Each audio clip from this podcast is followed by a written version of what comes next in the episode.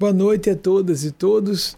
Aqui, segundo horário Nova York, 18 horas e 8 minutos, o equivalente a 28 horário de Brasília.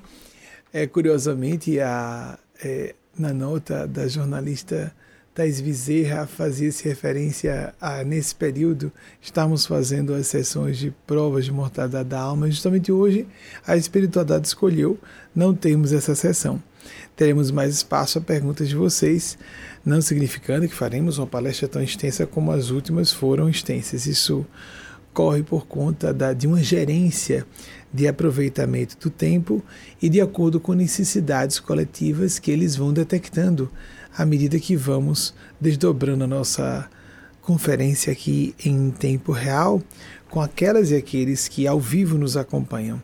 Inclusive, aquelas e aqueles que são selecionados, passam ou selecionadas, passam pela triagem para suas perguntas chegarem até mim aqui e responder desenvolvendo a preleção de acordo com provocações de vocês.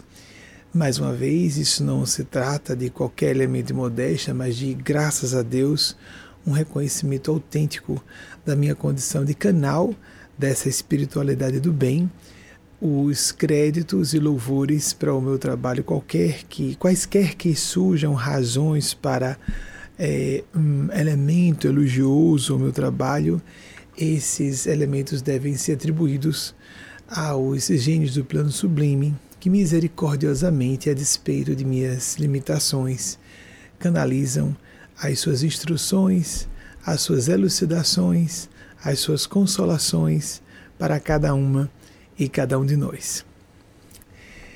E como temos uma equipe já fazendo essa triagem de perguntas de acordo com o interesse coletivo, e como sempre o público já sabendo, já está fazendo perguntas, embora eu não saiba de antemão, e a equipe sabe disso, sempre me respeita, não passando informação, para que nós façamos a palestra de acordo com esse tônus não é, do, nenhuma pergunta é lida antes é, por mim.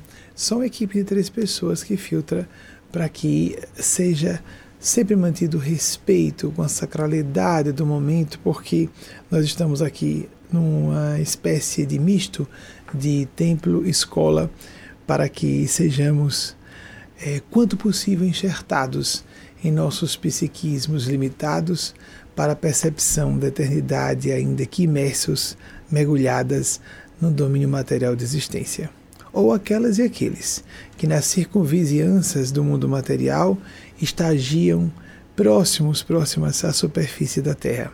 Então vamos ver qual a primeira pergunta de vocês. Magda Mothers, será que é essa a sua, ou Maders? Qual a origem do seu sobrenome? Perdoe, é porque você é de Porto Alegre, Rio Grande do Sul, Magda. Há muitas uh, colônias de imigrantes e descendentes desses, dessas levas de imigrantes do sul do Brasil, não sei qual a origem, então vou ficar aí com a pronúncia contando com seu perdão. E isso não é função dos espíritos. Né? Nós estamos aqui sendo conduzidos para o campo das ideias, não para essas bobagens secundárias que eu sei que você compreende. Nossos, tem, nossos pensamentos têm poder de gerar ou atrair fenômenos à nossa volta. Magda, você toca no ponto que a espiritualidade tem nos alertado com muito cuidado o perigo de nós crermos que apenas o a estarmos convencidos de alguma coisa seja suficiente para que alguma coisa aconteça. A ideia do movimento do New Thought, que você tem que ser otimista, você tem que visualizar, e se você acreditar profundamente, aquilo vem acontecer. Uma série de graves heresias, no sentido mais profundo e sério da expressão, acontecem. Algo como pessoas que mentalizam para invadirem o espaço do livre-arbítrio e discernimento alheios. Isso não passa em branco Estamos num universo, quer reconheçamos ou não, regidos por, regido por leis espirituais indefectíveis, invioláveis, contínuas e que não esperam a concordância de quem quer que seja. Há pessoas que fazem isso por meio de técnicas de mentalização visualização por meio de práticas de manipulação mobilizadas deliberadamente. E são pessoas próximas da psicopatia ou, no mínimo, muito desonestas. Há pessoas que fazem isso pré-conscientemente e muita gente fazendo inconscientemente. O desejo de tratar outras pessoas como se fossem é, veículos ou etapas para o alcance de seus objetivos pessoais. Como se todas as criaturas e eventos fossem coisificadas para uma personalidade de perfil infantil bebê. O narcisismo do, da criança na primeira infância. Tudo e todos e todas têm que estar em função do gosto, do capricho, das prioridades de uma pessoa. E isso, lamentavelmente, de modo irônico, é trágico, é trágico e irônico, é festejado como um sinal de inteligência e na nossa cultura, né, de que a pessoa mais culta ou mais inteligente, ela por isso entrevê acontecimentos e fenômenos que outras pessoas não divisam e por isso essa pessoa com uma lucidez maior pode usar outras pessoas e dobrar ocorrências de acordo com o talante, o gosto e sua agenda pessoal. A verdadeira inteligência tem que se casar à decência ou nós colapsamos como seres humanos em nosso eixo de consciência.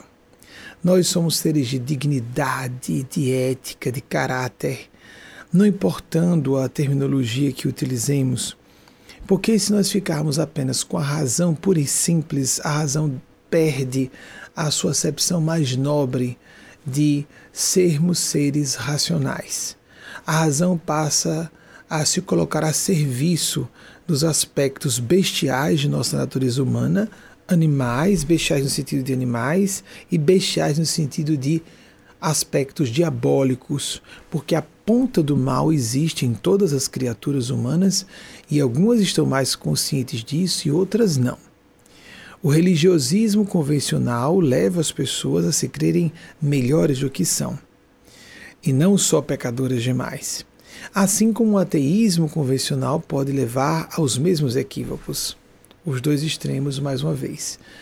Temos que, entre esses dois extremos, o fanatismo sectarista, muitas vezes proselitista, muitas vezes violento, soberbo, de a pessoa se julgar superior por portar um certo código de crença, seguir um conjunto de dogmas, e do outro lado, ateus ou ateias radicais, que se sentem deuses e deusas geminadas à ciência, que se passa, que se torna, que se porta veículo de um cientificismo que não é mais a ciência na sua na sua melhor semântica da melhor semântica da palavra, que é a busca do saber, dentro de certos critérios e filtros cognitivos como o método experimental científico, mas que se refuta a cada geração de acordo com os, as evidências que vão sendo descobertas a cada geração. Então, precisamos nos concentrar em perceber que estamos mergulhados como a física quântica nos chama a atenção. Desde o início do século passado, nós descobrimos que, em vez de sermos como Sir Isaac Newton, 1643, 1727, eu gostaria que a equipe dos bastidores, por favor, preparasse uma arte com uh, Sir Isaac Newton, considerado os maiores gênios da ciência de todos os tempos, se não o maior, mas há controvérsias, um dos maiores gênios da ciência. Sir Isaac Newton criou uma, um paradigma, uma forma de entender. Há muitos estudiosos que falam sobre isso desde a segunda metade do século passado. E nós percebemos que a ideia de um paradigma mecanicista, baseado num raciocínio rigorosamente lógico-matemático, determinista, que contaminou inclusive uma área científica, uma disciplina do conhecimento que seria antagônica à biologia. Por exemplo, vemos a era do que os cientistas chamam de determinismo genético. Se nós conhecemos todas as variáveis envolvidas no evento, podemos então prever todas as ocorrências que virão à frente. Isso é de uma arrogância e ao mesmo tempo de um primarismo quase infantis. De novo, voltamos. Mas foi um grande avanço para a época. Tanto que teses de Sir Isaac Newton são aplicadas até hoje, por exemplo, na construção civil. A engenharia civil reconhece as fórmulas matemáticas de Isaac Newton até hoje entre nós.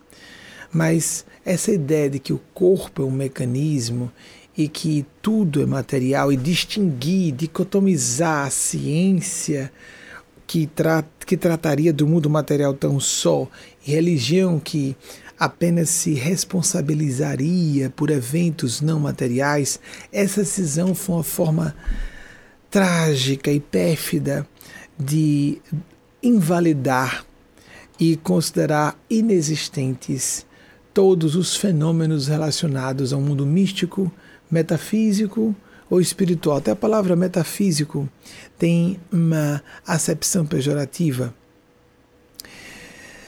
Mas mergulhados num oceano de energia e por detrás dessa energia, consciência, porque até a opinião de observadores em aceleradores de partículas ou apenas observadores de fenômenos quânticos, não necessariamente nos grandes aceleradores de subpartículas, a opinião dessas pessoas, as suas consciências interferem nos fenômenos observados, claro que o que nós pensamos, claro que o que nós sentimos interfere nos fenômenos à nossa volta.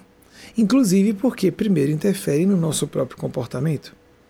Se nós temos algumas crenças estabelecidas, todos nós temos, algumas delas invisíveis e por isso mais perigosas, porque se nós percebemos uma crença, podemos, volta e meia, reavaliá-la. Se nós não temos uma crença muito bem estruturada em uma visão lastreada, numa realidade fiel, ou uma leitura fiel, mais fiel do que seja a realidade externa, nós vamos filtrar a percepção do que ocorre de acordo com essas lentes que nós colocamos sobre os olhos de nossas almas, portanto, excluindo parte da realidade. Em vez de termos uma visão ampliada da realidade, vamos restringir. Mas nós interferimos sim, primeiro com o nosso próprio comportamento. Uma pessoa que tem uma crença de que todas as pessoas são dignas de suspeita e que não posso confiar em ninguém, vou atrair situações. Eu mando mensagens subliminares, linguagem não verbal, a minha própria atitude, a forma de reagir a pessoas, mesmo as estruturas linguísticas, por diversas formas nos comunicamos com as pessoas e vamos contrariar pessoas que sejam de confiança e se aborreçam por perceberem que nós estamos desconfiando delas. E por outro lado, vamos atrair pessoas que confirmem a nossa tese. A começar disso, que é mais fácil compreender, mas também interferimos no âmbito dos eventos, sim. Mas nossa mente humana aqui, quando estamos conectados a um cérebro pequeno como o nosso, com recursos limitados como o nosso, que acabou de sofrer uma evolução filogenética que durou muitas centenas de milhões de anos para falar apenas da última extinção de massa, como falamos recentemente, extinção de massa de diversas formas de vida, 65, 66 milhões de anos. Eu sei que isso é polêmica há muito tempo, mas vamos manter em linhas gerais o que interessa ao raciocínio. E que de lá para cá houve uma evolução e nós evoluímos os nossos ancestrais com interferência espiritual divina ou não, de acordo com a perspectiva de cada um, para os complexíssimos organismos como o nosso, que tem 50 trilhões de células aproximadamente. Mas nós perdemos bilhões de células por dia. E esses bilhões de células são substituídas por outras células todos os dias.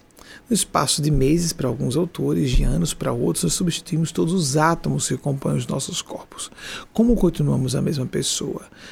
Em termos como a nossa identidade, a nossa individualidade permanece de algum modo. Então, amigas e amigos, é claro que A nossa mente, apesar de limitada e apesar de argastulada no aparelho neurofisiológico tão limitado, está emitindo ondas. E essas ondas psíquicas vão sintonizar-se com certos eventos, situações, lugares. Mas acima da nossa mente existe uma hierarquia de outras mentes, quer nós admitamos ou não. Existem seres com muito mais inteligência e poder de indução de eventos, uma pirâmide de cabeça para baixo, como nós usamos como símbolo de nossa organização movimento, porque na verdade a nossa pirâmide de cultura, de filosofia de vida, de cientificismo raso, está na verdade cabeça para baixo. Nós invertemos a ordem dos valores. Então existem civilizações superiores, existem seres superiores. Como nós vamos usar em terminologia, é, como denominamos esses seres ou essas civilizações, se em corpos de matéria densa, biológicos como o nosso, ou não, isso não vai fazer a menor diferença. Mas nós interferimos. E quando a pessoa conhece um pouco sobre o assunto, vou mentalizar aqui e a pessoa gasta seu potencial, gasta seus créditos, gasta sua sintonia para obter o que muitas pessoas fazem sem se dar conta. Carreira de sucesso, casamento prestigioso, etc, etc, para descobrir depois que a carreira de sucesso, casamento prestigioso, só para dar exemplos bem simples, não trouxeram felicidade para essa pessoa.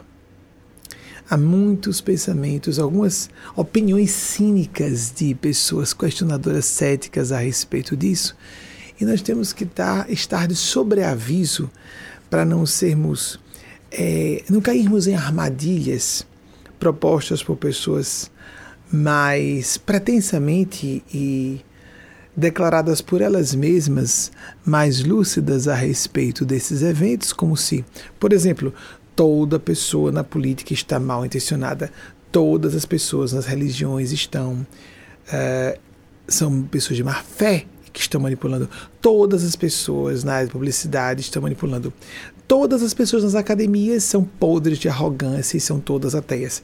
Esses, tipo, esses tipos de estereótipos que obviamente são não só caricaturais, são representam uma, uma, leitura superficial da realidade. É pessoas de bem e do mal, com perfis psicológicos e caracteres diferentes em todos os ambientes. Sim, nós podemos gerar eventos em nossas vidas, mas mais do que pensamento, como vamos sentar e visualizar. Recentemente foi feita uma pesquisa que pessoas que, em vez de estudar, trabalhar, enfrentar sua realidade para buscar atingir seus objetivos e ficam visualizando, no processo escapista da fantasia, compensam-se e na hora de enfrentar problemas reais estão menos motivadas. E o que acontece é que pessoas observem o histórico. Se vocês ouviram confidências de muitas pessoas, pessoas que resolveram tomar a rota de vou dedicar meu tempo livre a viver fantasias, a imaginar o meu futuro e a mentalizar que tudo isso vai acontecer, essas pessoas não estão entre, as, entre aquelas que obtiveram maior êxito. É muito diferente de uma pessoa planificar sua vida. Tudo começa na matriz da ideia. Depois nós vamos nos programar, nos planejar para realizar aquilo. Mas tem que haver um confronto entre o meu campo de pensar e sentir e aquilo que eu encontro no contexto de minha realidade objetiva. E as pessoas que estão numa ideia de pensamento pré-mágico, há uma sedução, uma hipnose fácil de alcançar corações mais suscetíveis a ideias por exemplo, nós brasileiros gostamos muito disso, né? Comprar barato e bom. Ou é bom ou é barato. Mas dificilmente em tudo na vida, não é questão só financeira e econômica de comprar um bem que seja, ou adquirir um bem. Tudo na vida que é muito importante é custoso.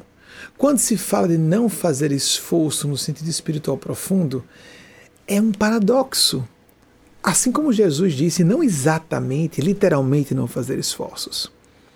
É óbvio que disciplina, esforço, trabalho, estudo tem efeito. Mas, quando Jesus disse, por exemplo, quem quiser me seguir, tome sua cruz e me siga, mas porque meu fardo é suave. Ironicamente, a cruz de uma disciplina nos poupa de problemas muito maiores do que uma pessoa que preguiçosamente, parasitariamente resolve deitar-se como uma bela adormecida e aguardar que o príncipe encantado eu posso estar falando não de uma mulher só, não, de um homem. Vou ficar esperando que o chefe perfeito venha reconhecer meu valor, que aumente meu salário. Vou mentalizar aqui para meu chefe reconhecer meu salário, aumentar, reconhecer meu valor e aumentar meu salário. Às vezes a pessoa tem que facear a realidade, descobrir que aquele chefe jamais vai reconhecer o seu valor por causa do perfil de personalidade, por causa do histórico dele, não necessariamente a pessoa do mal, mas a química psicológica não funciona muito bem entre você e seu chefe. Em vez de atribuir responsabilidade ao seu chefe, psicologia infantil, né? Eu, vítima, o mundo não me reconhece, não reconhece meu valor. Partir para outra. Outro emprego, outra profissão, empreendedorismo. Pular do mundo de eu vou buscar um emprego bom para eu criar empregos para outras pessoas. Aqui nos Estados Unidos é muito comum que jovens saiam das universidades preocupados em ter iniciativas, abrirem suas próprias empresas. No Brasil, quem vai me dar emprego? Onde eu encontro um salário bom? Trabalhando pouco e ganhando muito.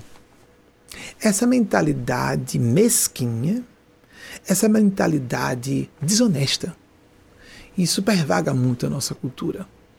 Há excessos aqui, um estoicismo exagerado, suicida, as pessoas se arrebentam de trabalhar, sacrificam suas vidas pessoais, familiares, espirituais.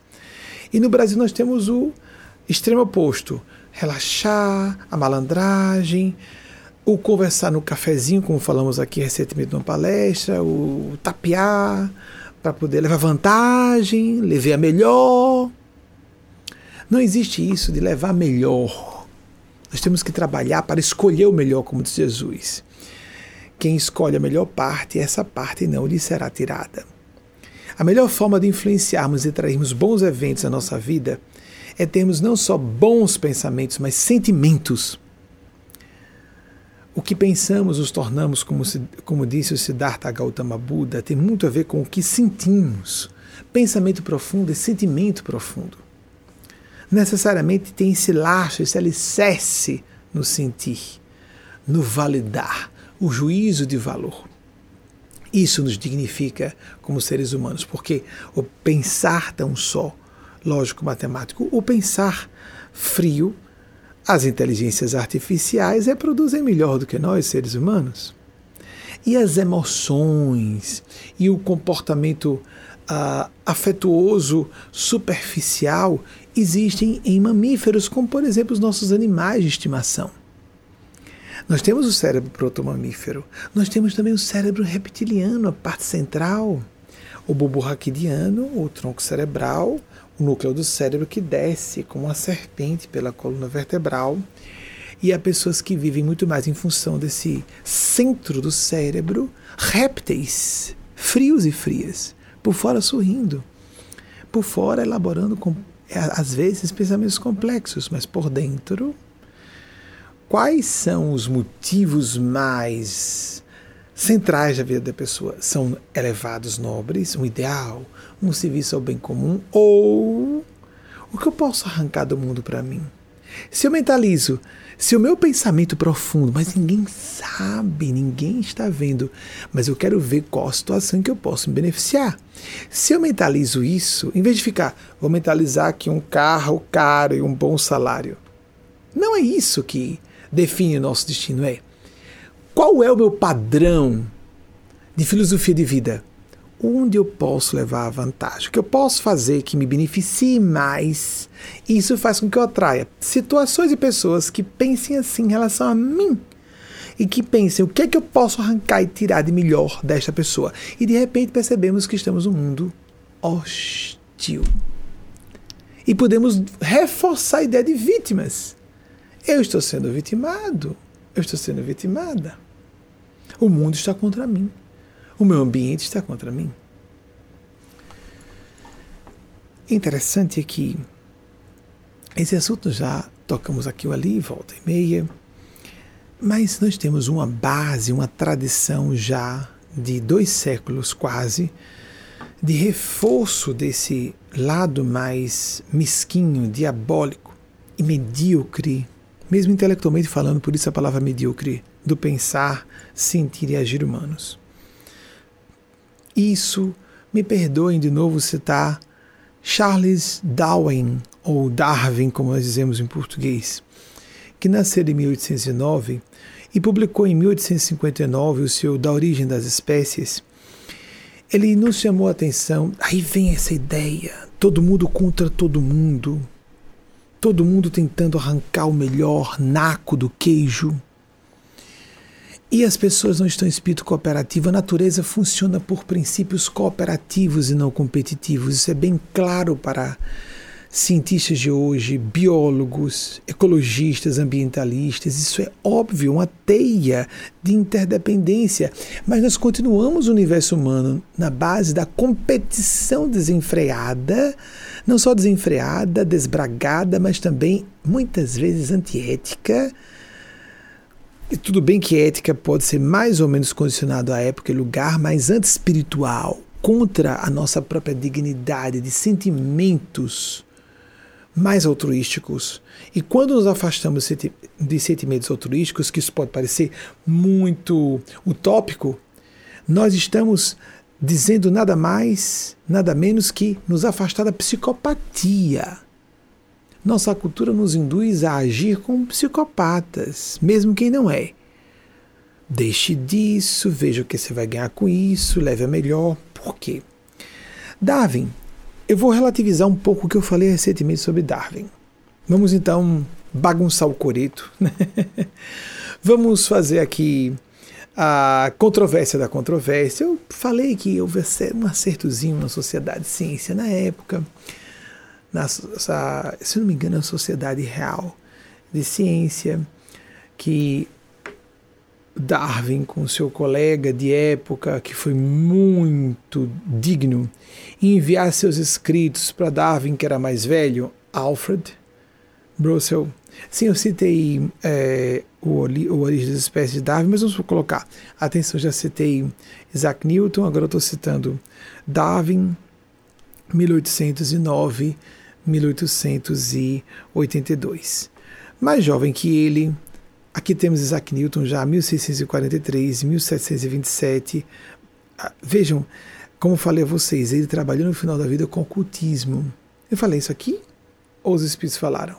Bem, Isaac Newton dedicou o início da vida dele ao estudo da ciência, fisicamente considerando a ciência natural, como se falava na época, os estudiosos da natureza. E depois foi trabalhar com a metafísica. Quando foi refinando, ele foi festejado até hoje é célebre por suas descobertas da ciência. Ninguém toca no assunto do, de seus estudos do ocultismo. À medida que ele foi avançando em conhecimento e inteligência, ele resolveu, porque a inteligência refina, não é? Pode não ficar tão ágil para assuntos mais matemáticos, o que o computador faz melhor do que nós. Mas a pessoa começa a ter uma visão mais global, mais profunda, à medida que vai fazendo a sua neuroescultura, com a neuroplasticidade que é um panágio fundamental dos, dos nossos sistemas neurofisiológicos. Fala-se muito pouco sobre isso. Muito bem. Alfred Russel Wallace, que viveu entre 1823 e 1913, não por acaso viveu mais, 90 anos. Estou perguntando aos espíritos que me, me veio aqui uma questão. mas vamos deixar para depois. Entre 1823 e 1913, ele trouxe a mesma tese. Enquanto Darwin já estava há 20 anos, alguma coisa pode estar ligeiramente porrada na minha memória, então me perdoem qualquer é, imprecisão, porque eu não sou cientista, eu sou um generalista entrelaçando disciplinas de conhecimento para falar do assunto espiritualidade e divindade. Essa é a minha função aqui. Mas para mostrar que existe lastro na ciência, nós temos que ser críticos, críticos da ciência, críticos da religião, como as pessoas ficam muito à vontade para ser, mas também da ciência, e observar contextos históricos que geraram tais ou quais conclusões ditas friamente científicas. Impossível, nós somos seres humanos. A nossa subjetividade é projetada nos nossos argumentos pseudo-isentos. Impossível, essa pretensa, completa imparcialidade não existe em nada no universo humano. Sempre estamos nos imbricando nas conclusões que acontecem. Muito bem. Wallace mandou o seu material e Darwin já estava há 20 anos fazendo suas pesquisas num susto, porque o cara tinha escrito o que ele não tinha ainda colocado no papel, mas que estava observando há aproximadamente duas décadas. Correu para uh, os seus amigos, porque Darwin era de alta classe, Wallace era um mero plebeu. Você sabe que a sociedade britânica é muito elitista, bem diferente do que acontece aqui nos Estados Unidos. E o que acontece é que em 1858, um ano antes do lançamento de sua tese, do seu livro, ele defendeu a tese no Congresso e, por conta de um acerto de contas, né, houve um ajuste político dentro da academia. Num congresso, uma espécie de encontro científico, não sei se dá para se chamar de congresso na época, em 1858, o assunto foi apresentado colocando o nome de Darwin na frente em ciência primazia de quem, permitam as palavras cognatas e de origem semelhante, a primazia de quem fala primeiro marca a história. Então Darwin apresentou sua tese antes de Wallace. Wallace foi escanteado na história. Mas o que que há de tão sério em Darwin ter não só essa coisa de corre, corre, corre, porque o outro escreveu antes de mim. E ele depois dessa apresentação, em 1858, no ano seguinte, lançou o seu Da Origem das Espécies. É que Wallace, como um plebeu, olha a questão da crítica da crítica. Nós não temos como viver em ciência sem analisarmos, como raciocinarmos em termos racionais, como analisarmos alguma coisa. Ou se, é, é quase uma redundância, né? Analisar racionalmente. Pois é, com uma visão estreita. Nós temos que saber quem era a pessoa. Por isso que eu disse que um era aristocrata, um era ligada, um era ligado a altas classes sociais e o outro era um plebeu. Porque a mundividência da pessoa, como ela faz inferências a respeito de eventos, se modifica completamente de acordo com seu histórico de vida, do seu contexto cultural. Wallace observando os mesmos eventos. Isso é, é, real. Darwin não fraudou nisso. Ele estava estudando o assunto, apenas não tinha posto no papel. Era mais lento, estava observando, estava apavorado das consequências que sofreria com a igreja, etc, etc. De repente, um jovem manda para ele o material pronto. Mas Russell, ou Alfred Russell Wallace, pensou que nessa competição desenfreada, que ele também viu o mundo como, como uma disputa de organismos para ver quem sobrevivia, Alfred Wallace, ou Alfred Russel Wallace, entendeu que havia a eliminação dos mais fracos. Prestem atenção nisso. Ao passo que Darwin resolveu ele, como olhem só, como nós projetamos sem perceber, como aristocrata, viu o inverso exatamente, a sobrevivência dos mais fortes. Que mundos diferentes nós temos quando consideramos é muito mais simples e muito mais plausível, razoável que a pessoa não viva aterrorizada, paranoica, se ela sabe que apenas os mais fracos são eliminados, os organismos mais fracos são eliminados, em vez de viver num mundo darwiniano como nós vivemos. Só os mais fortes sobrevivem. E isso é equivocado, a natureza não funciona assim. Vamos voltar no tempo? 1809. Que sincronicidade interessantíssima. O ano de nascimento de Darwin, como falei há pouco. Queria que vocês fizessem a arte tanto de Darwin como de Wallace. 1809. Exatamente o ano de nascimento de Darwin. Um gênio do plano sublime havia reencarnado em 1744 e só viria desencarnar naquela época. Era muito isso. Em 1829, 85 anos para aquela época. viveu praticamente no século XVIII. Só o final da vida dele ele viveu no século XIX. Jean-Baptiste Lamarck. Em 1809 ele publica a primeira peça científica sobre evolução. É uma teoria que nos meios científicos é chamada, em palavras aproximadas, de teoria das características adquiridas.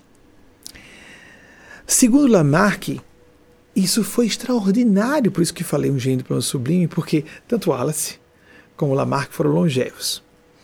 E às vezes longevidade tem a ver com uma boa sintonia. tem duas coisas. Teve um sujeito que fez uma palestra, botou a plateia para rir. Quer dizer, Benjamin Vejas, eu não quero me aborrecer. Eu não quero fazer uma boa uma vibração ruim. Já já eu volto para Lamarck só para a gente sorrir um pouco e relaxar no tema leve. Bo veja um pouco da palestra dessa pessoa. Eu não vou me aborrecer, porque se, é, não seria bom se tiver um pedacinho mais, mas eu vou vibrar mal. Eu tenho que ter pudor com minhas limitações. Eu fico aborrecido com pessoas medíocres e mesquinhas falando para multidões que não estão sacando isso. E a pessoa disse o disparate de que se alguém vive muito é porque foi bem tratado. Aí bem, no mínimo isso, isso não é motivo de piada, porque a gente solta e algumas pessoas acreditam isso mesmo, que vive muito foi bem tratado. Há muitas razões para uma pessoa ser longeva. Além da questão genética, que nós estamos nos aproximando dela aqui aos poucos, só para falar do mais grosseiro material, tem a questão da psicopatia. Tem pessoas que vivem longamente porque elas não estão nem aí para ninguém. Elas não são bem tratadas, não. Elas arrebentam com todo mundo. Elas maltratam todo mundo em torno. Vampirizam, drenam, sorriem, não estão nem aí para ninguém. Se uma pessoa está sempre fria, numa boa, porque ela não se mobiliza, não se preocupa, nada, ela está sempre muito bem. E nós temos um verso oposto. Desculpem, eu sei que é pleonasmo, mas, mas é bem. É isso, extremo oposto. O outro extremo do espectro. Uma pessoa extremamente compassiva, mobilizada, de tal modo tracionada ao bem comum. Chico Xavier foi assim. Que vivia doente, como ele disse, a dor dessa gente me trespassa a alma toda, mas a, o desejo da alma nobilíssimo de servir era tão grande que ele não se deixava morrer fora de hora. Algumas pessoas se agarram à carcaça do corpo, não saio daqui, ninguém me tira, até o corpo começar a se arrebentar tudo. A pessoa está ganhando, está se decompondo, está virando uma múmia e a pessoa não quer sair dali apegada ao corpo porque ela intui que para onde ela vai quando morrer fisicamente. Entre isso, entre esses dois extremos, um psicopata que é, ela, essa pessoa vive muito é porque maltrata todo mundo, vampiriza todo mundo e fica ali se deliciando, sugando a energia de todo mundo, vampiro emocional, como essa teoria também, não só de energias. E a pessoa que vive muito porque ela está com um ideal. Acabei de citar Wallace, que viveu 90 anos, entre mil. É, vou repetir, 1823 a 1903, naquela época chega a 90 anos. E antes ainda, Lamarck, que viveu entre 1744 e 1629. Mas o que Lamarck disse? Nessa teoria dos. Sejamos menos simplistas. Sejamos menos simplistas. Mas é porque quando a pessoa está preocupada em só ser popular e agradar uma plateia,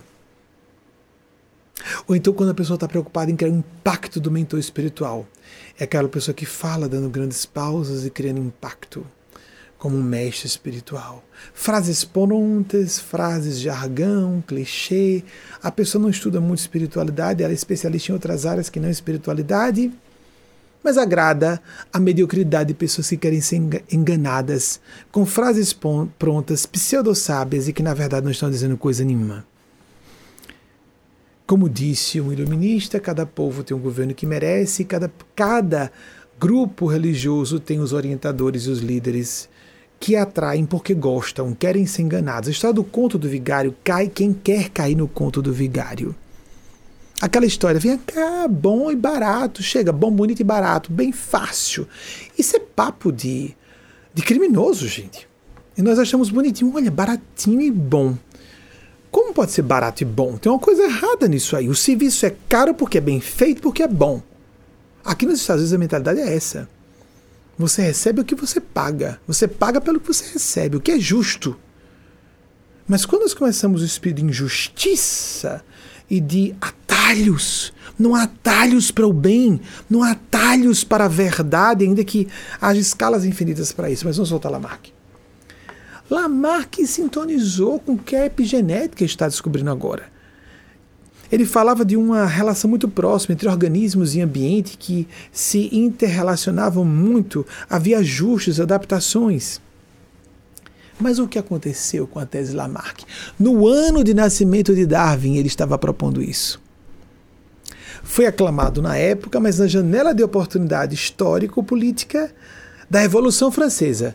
Quando Napoleão Bonaparte caiu, Napoleão Bonaparte, por exemplo, permitiu que o Código Napoleônico, avançadíssimo para a época, descriminalizasse a homossexualidade. Foi o primeiro código que descriminalizou. A Itália seguiu e o Brasil, no século XIX, só três países, os primeiros três países que descriminalizaram a homossexualidade. Ainda nos falava de LGBT, claro. Claro que o, a questão de LGBT surgiu bem cá no final do século XX. Colocar-se estudarem-se os transgêneros e as transgêneras, etc. Então Napoleão Bonaparte trouxe, favoreceu, apesar de um déspota, apesar de um tirano, lamentavelmente, tomou a rota da tirania e por causa disso foi deposto. E a Revolução Francesa, com seus grandes ganhos para um salto de evolução da humanidade, foram perdidas.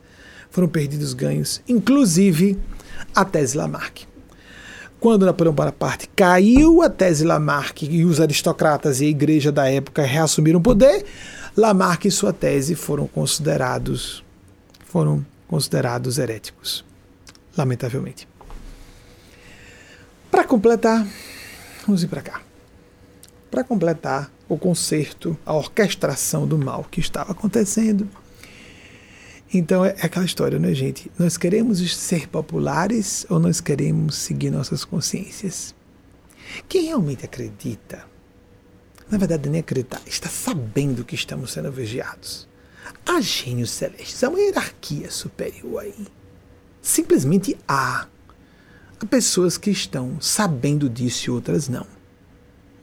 Se nós realmente sabemos que é uma hierarquia de seres que são muito respeitosos, mas que também não deixam, que nós não nos uh, suprimem a experiência de sofrer as consequências das nossas más escolhas. Nós somos muito mais cuidadosos em nos preocupar com aplauso de multidão em vez de primeiro aprovação de nossa consciência desses seres.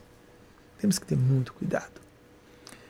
Paralelamente ao trabalho de Darwin, que deu uma rasteira em Wallace e colocou o império da competição, e nós vivemos isso até hoje todo mundo aguerrido, todo mundo visando a jugular do outro e morder e arrancar a jugular do outro e da outra. Pessoas que vivem assim em casa. Essa filosofia está tão impregnada na nossa cultura que fica invisível. Cônjuges que estão, na verdade, fazendo, procurando estratégias cada vez mais sofisticadas para um enganar o outro, ou uma a outra. Familiares que vivem assim, grupos de amigos assim, a base de sorrisos e dizendo outra coisa. Oh, querido, como você tá, meu amor? E a gente sabe, às vezes fica óbvio e às vezes não. E mais do que isso, quando a pessoa está encenando, ela é simplesmente mau caráter, desonesta. Mas muita gente vive isso inconscientemente. Ela está mentindo para si depois mente para os outros, mas quem se prejudica primeiro é a própria pessoa. Porque mesmo que pré-consciente ou inconsciente, nós somos responsáveis por nossa mente pré-consciente, a nossa faixa pré-consciente da mente e a faixa, faixa, a faixa ou fase inconsciente do nosso psiquismo. Ponto. Nós somos um todo. Enquanto isso, um monge austríaco, também muito conhecido, Gregor Mendel, ah, 1822, 1884 estava fazendo aquele experimento que muitas de vocês vão se lembrar de cruzar flores vermelhas com flores brancas. Aí surgiu flores rosa, cor de rosa. Mas depois ele pegou as flores rosa, cruzou, cruzou as, flores, as flores de cor, cor de rosa entre elas, e aí surgiram flores vermelhas, brancas e cor de rosa. Então percebeu-se que havia uma unidade que era indestrutível relacionada à hereditariedade. O problema foi se agudizando.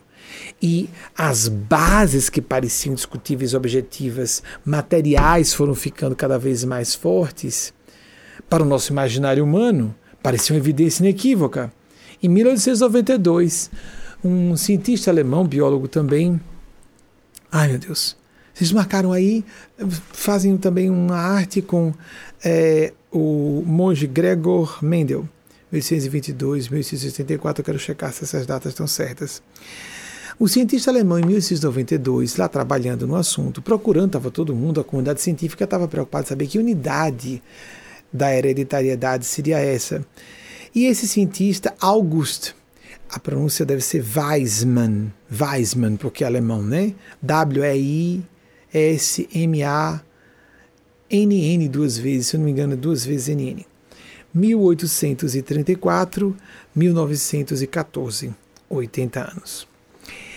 Ele descobriu microscópicos filamentos no interior das células, os cromossomos, e foram vistos como a base da hereditariedade, a, a, a unidade fundamental da hereditariedade, o que gera muito para o século XIX ter se percebido.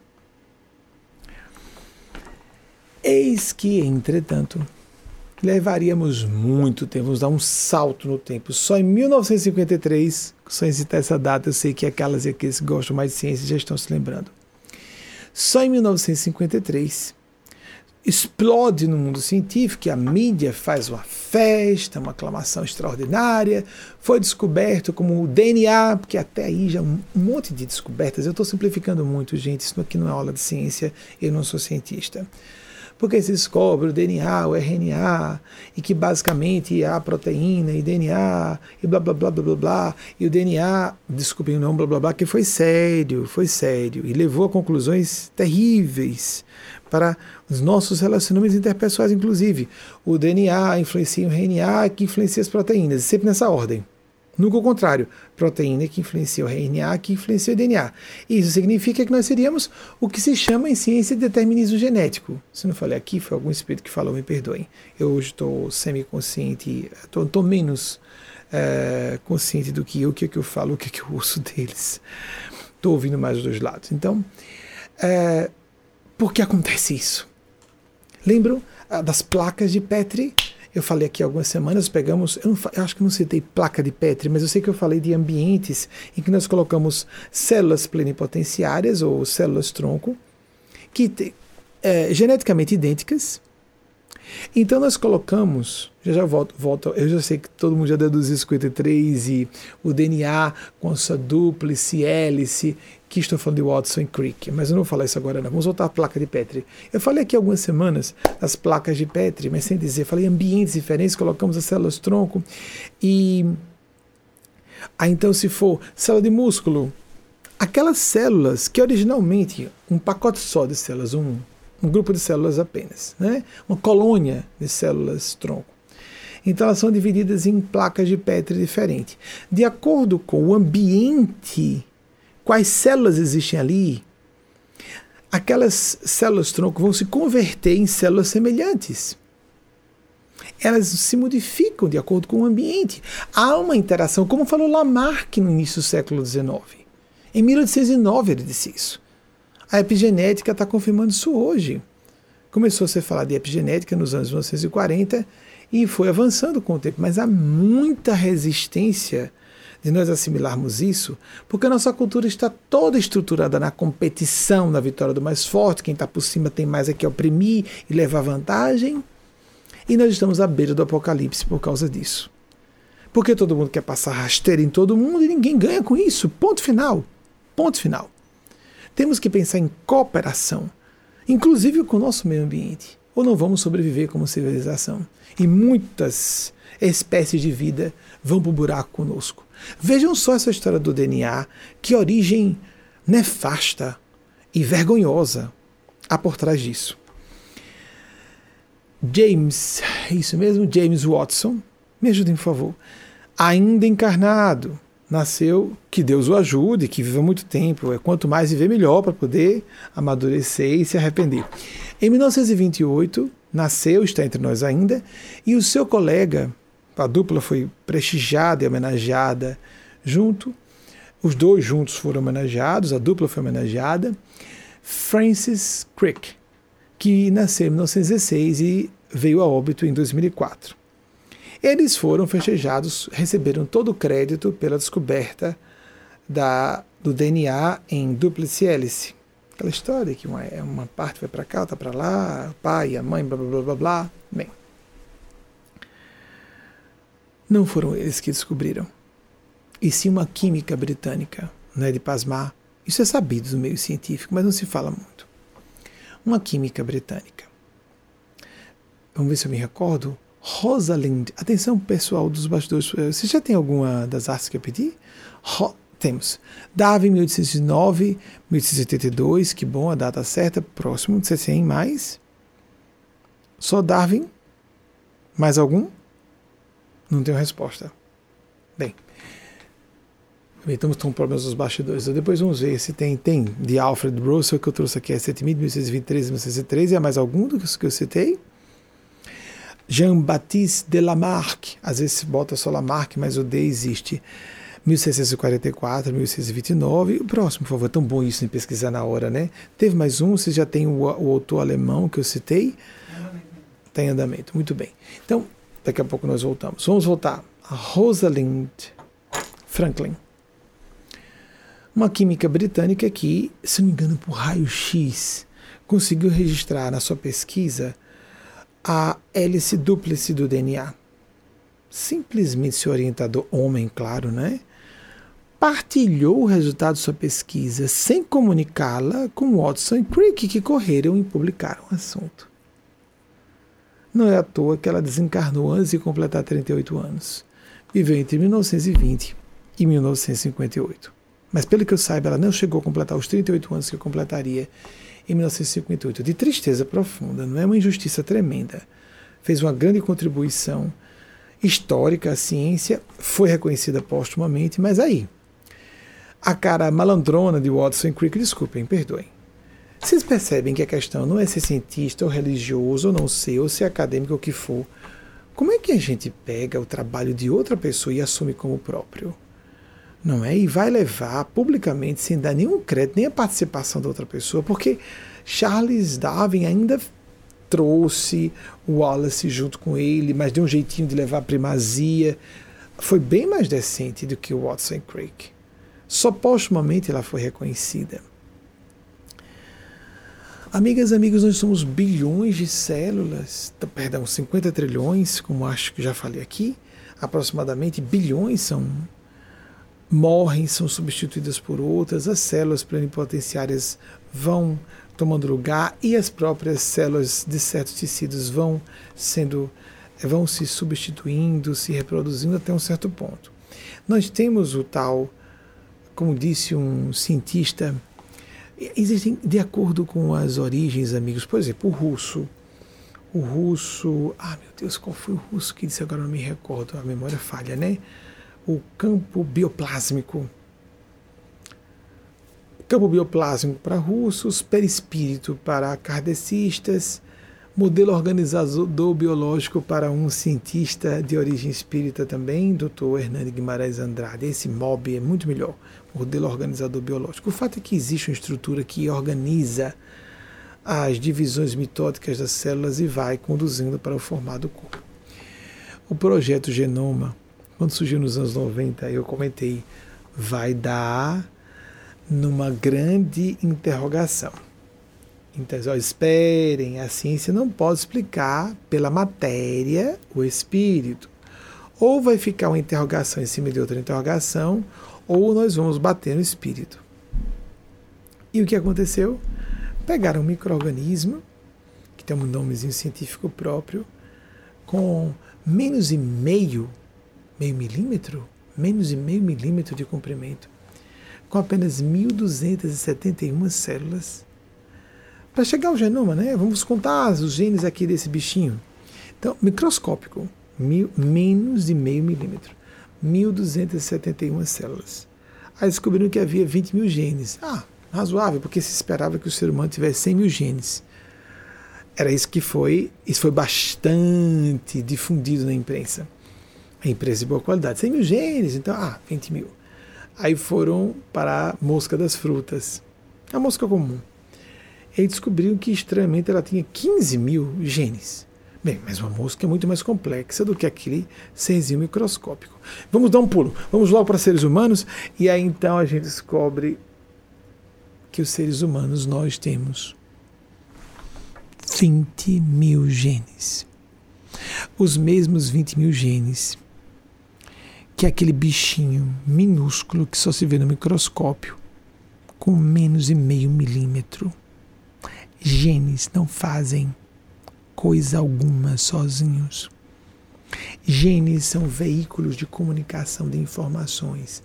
O que o pessoal de física quântica chama de esse mar, esse oceano de consciência subjacente, de informação, que, claro, que utiliza os genes para se comunicar. E há genes que são correlacionados a algumas doenças e não. Mas há autores que falam que entre 10% no máximo a 1% no mínimo de doenças são diretamente relacionadas a genes. E muitas das enfermidades são relacionadas a ambiente. E ambiente não é só físico, como, como uma placa de Petri. Os ambientes são o nosso ambiente mental. Aí os pensamentos que nos influenciam, primeiramente. Os sentimentos que influenciam nossa linha de destino.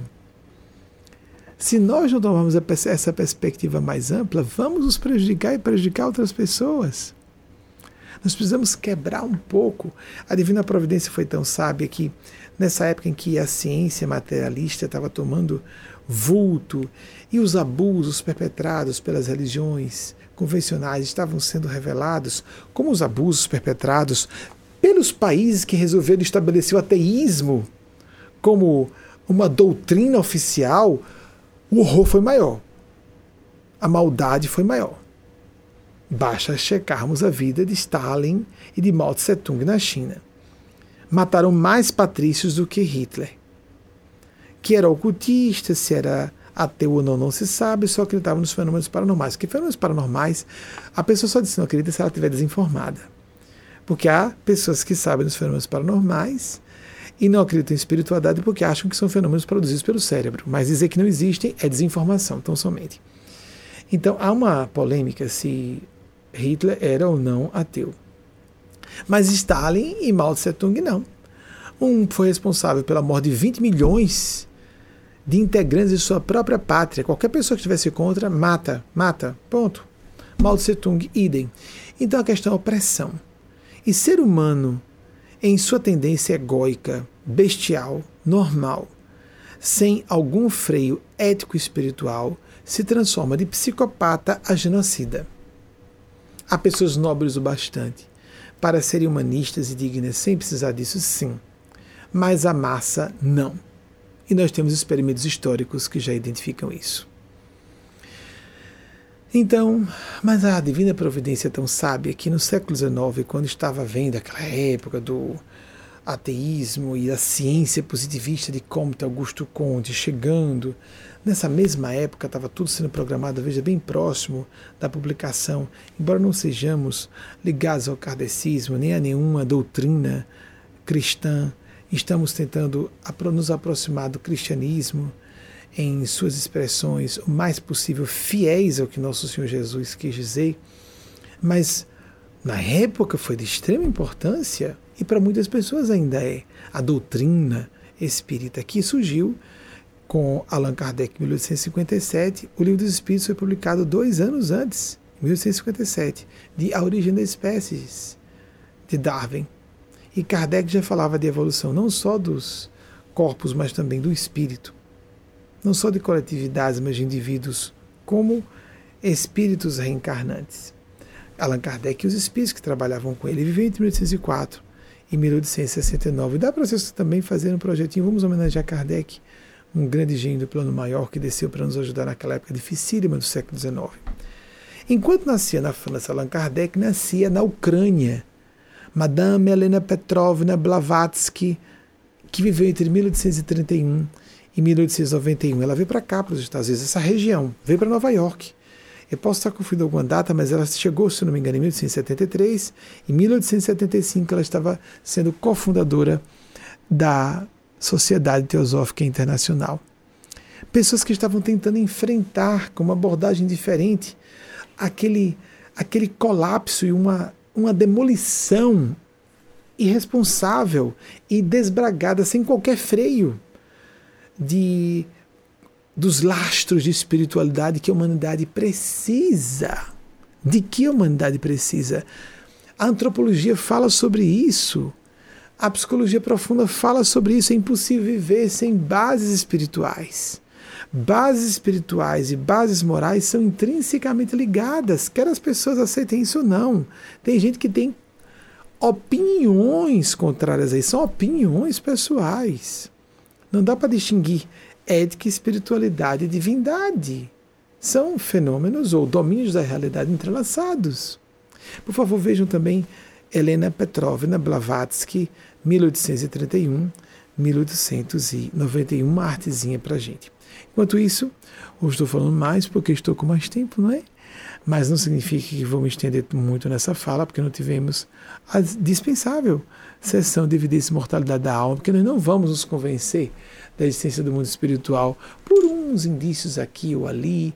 Nós precisamos ter as nossas próprias experiências, fazer as nossas próprias pesquisas e assim estruturarmos as nossas opiniões. Mas cuidemos para não ficarmos sempre lendo autores que se citam e se buscam confirmar com outros que também negam que eles querem que seja negado, porque aquilo é conveniente para o seu perfil psicológico.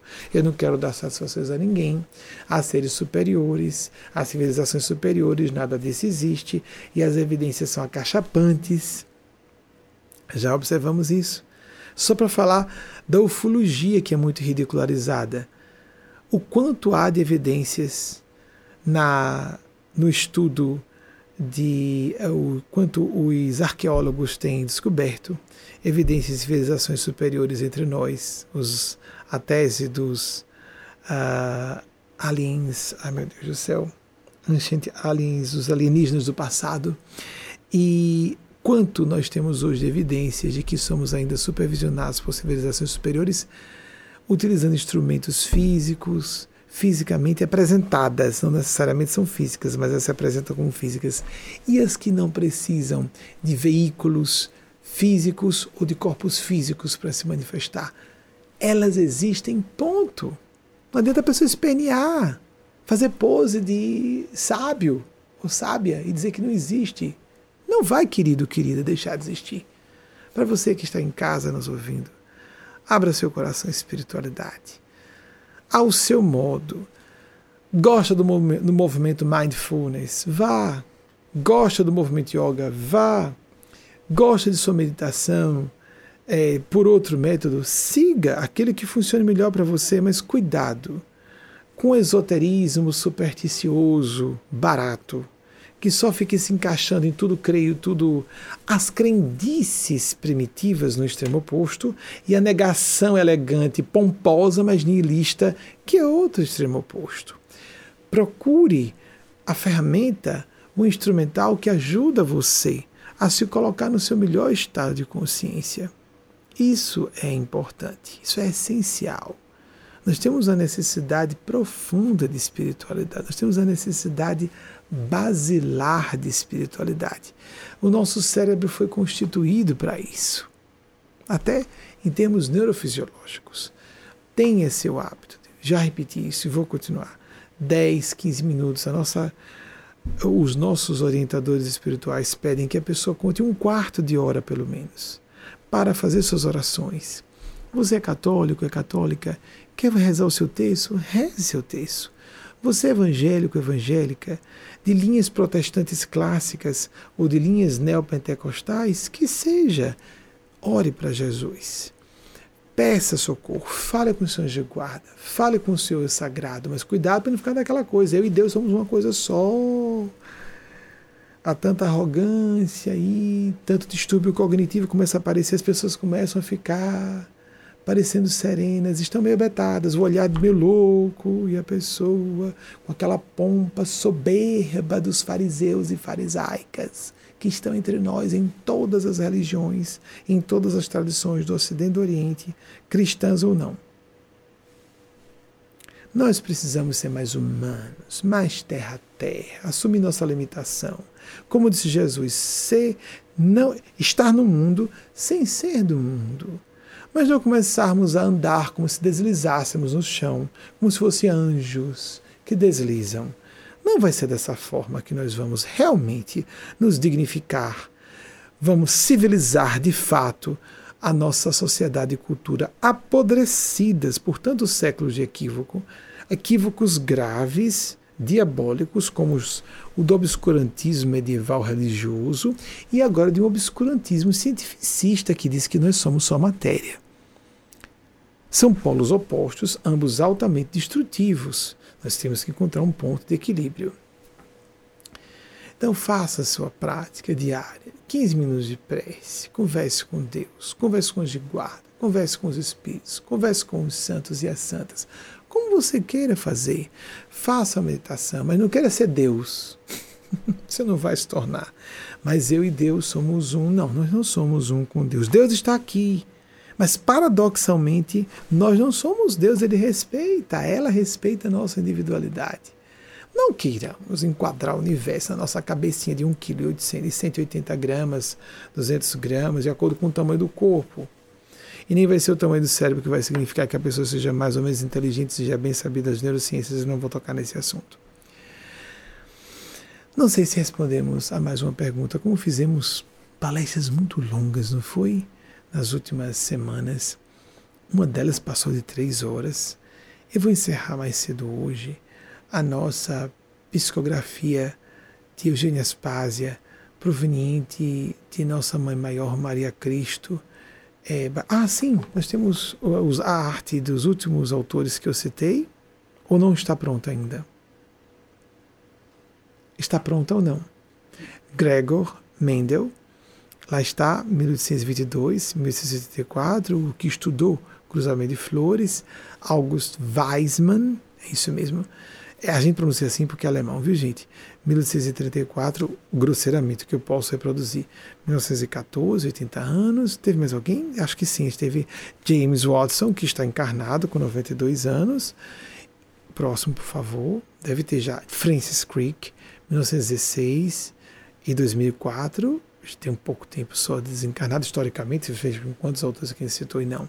E a tal da Rosalind Franklin, que morreu de fato. Estava querendo essa confirmação, de 1920 a 58, não chegou a completar 38 anos, se jogou antes, não chegou a completar 38 anos. Allan Kardec, que veio de 1804 e 1969, não completou seus 65 anos, e já tem Blavatsky, Helena Petrovna Blavatsky, aí esse Blavatskaya é como é a origem, não é? mas é mais conhecida como Madame Blavatsky.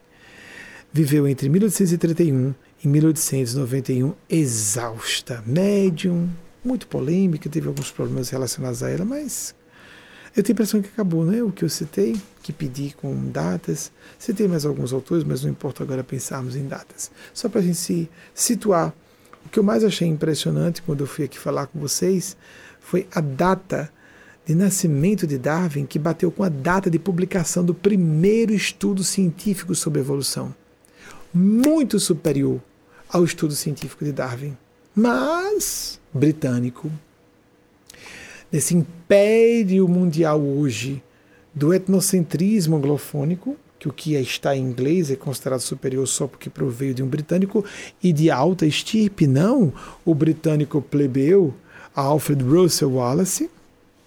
O mais forte sobrevive e o resto que se arrebente e deixe de existir Olhem só o que significa uma sociedade, observemos isso, uma cultura, uma mentalidade baseada nesse tipo de paradigma que está invisível, um preconceito. Fica invisível. Ninguém é feliz na base desse espírito de competição acirrada, fria, cínica e psicopática. Somente pela cooperação, não para ser bom moço, boa moça mas a cooperação de coração, o espírito de serviço, a hierarquia de é, é, características funcionais, como a Eugênia Spazia fala. A hierarquia tem que ser funcional e tem a ver com responsabilidade. Quem está num ponto mais alto, numa pirâmide de uma organização, ela tem, essa pessoa tem mais responsabilidades e significando mais obrigações de serviço.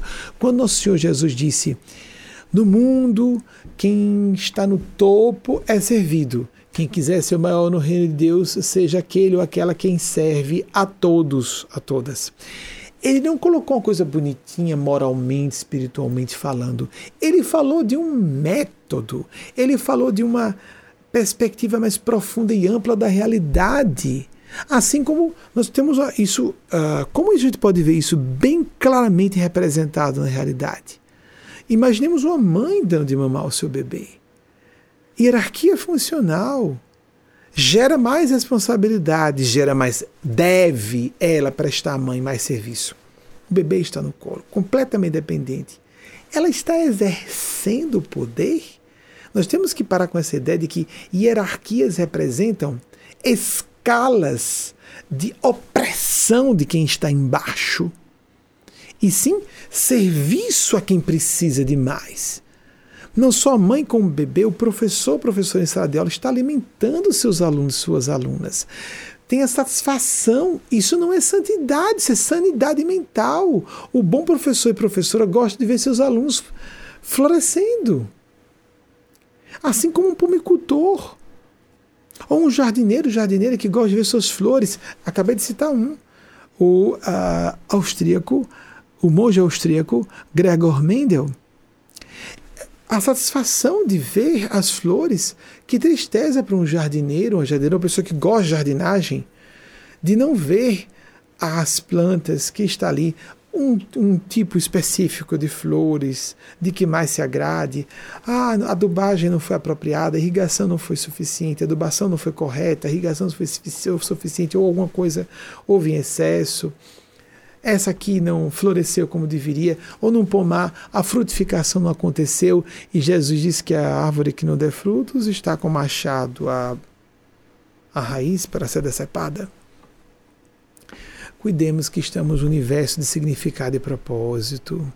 Cuidemos, porque isso não é opinião, isso é fato. A nossa opinião pode sintonizar-se com esse fato. Não é quem está com a razão, é onde está a razão, para estarmos mais próximos dela. Não é algo dentro de nós propriamente, querendo dizer de propriedade pessoal nesse sentido. É de nós nós fomos para o nosso eixo, aí sim. O, o perigo da linguagem humana, não é?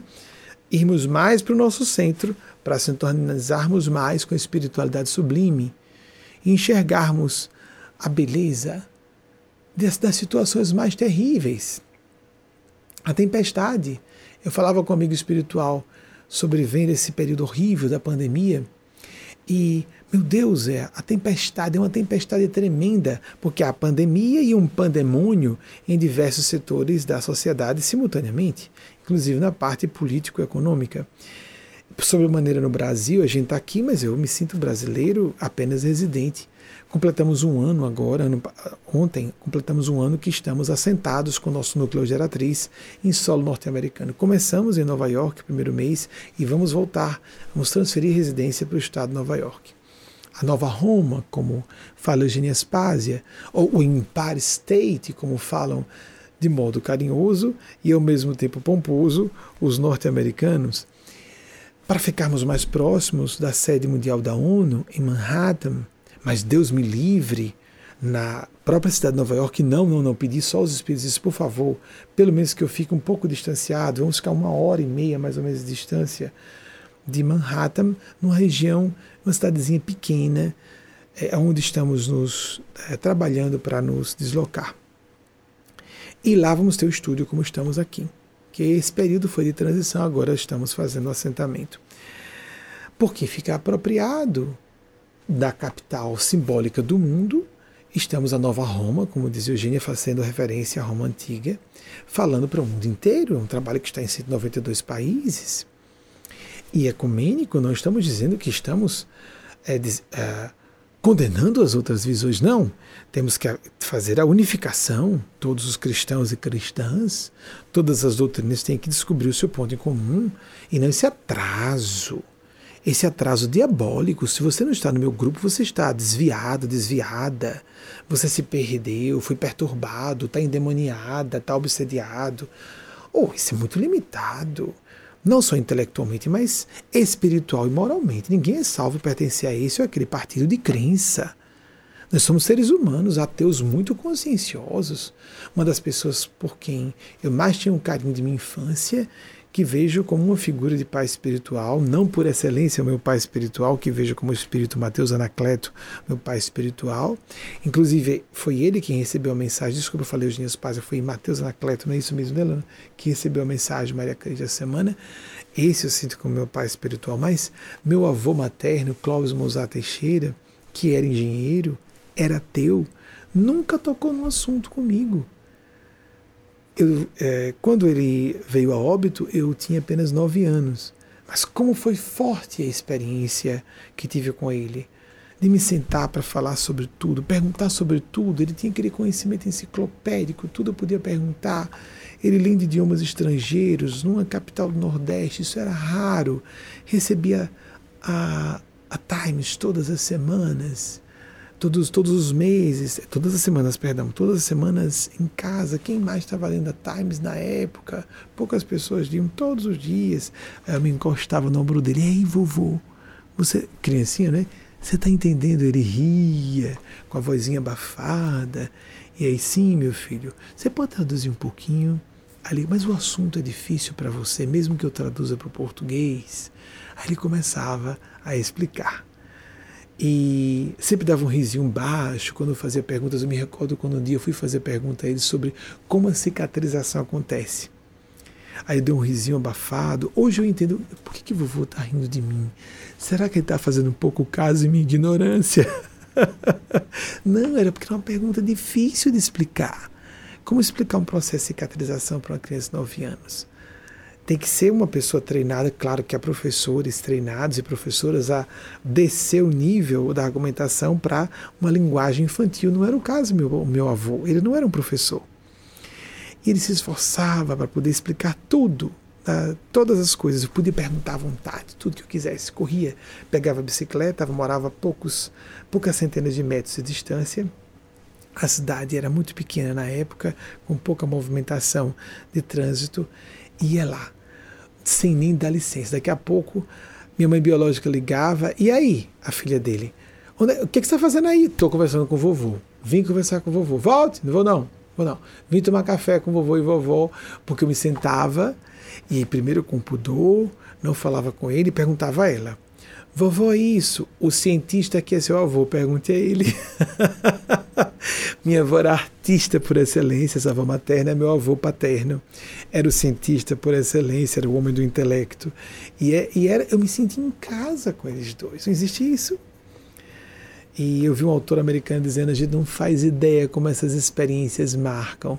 Porque, como para criança, cada mês parece uma eternidade, ela não faz ideia como às vezes o contato com um avô, uma avó é, é muito curto no espaço de uma encarnação, normalmente.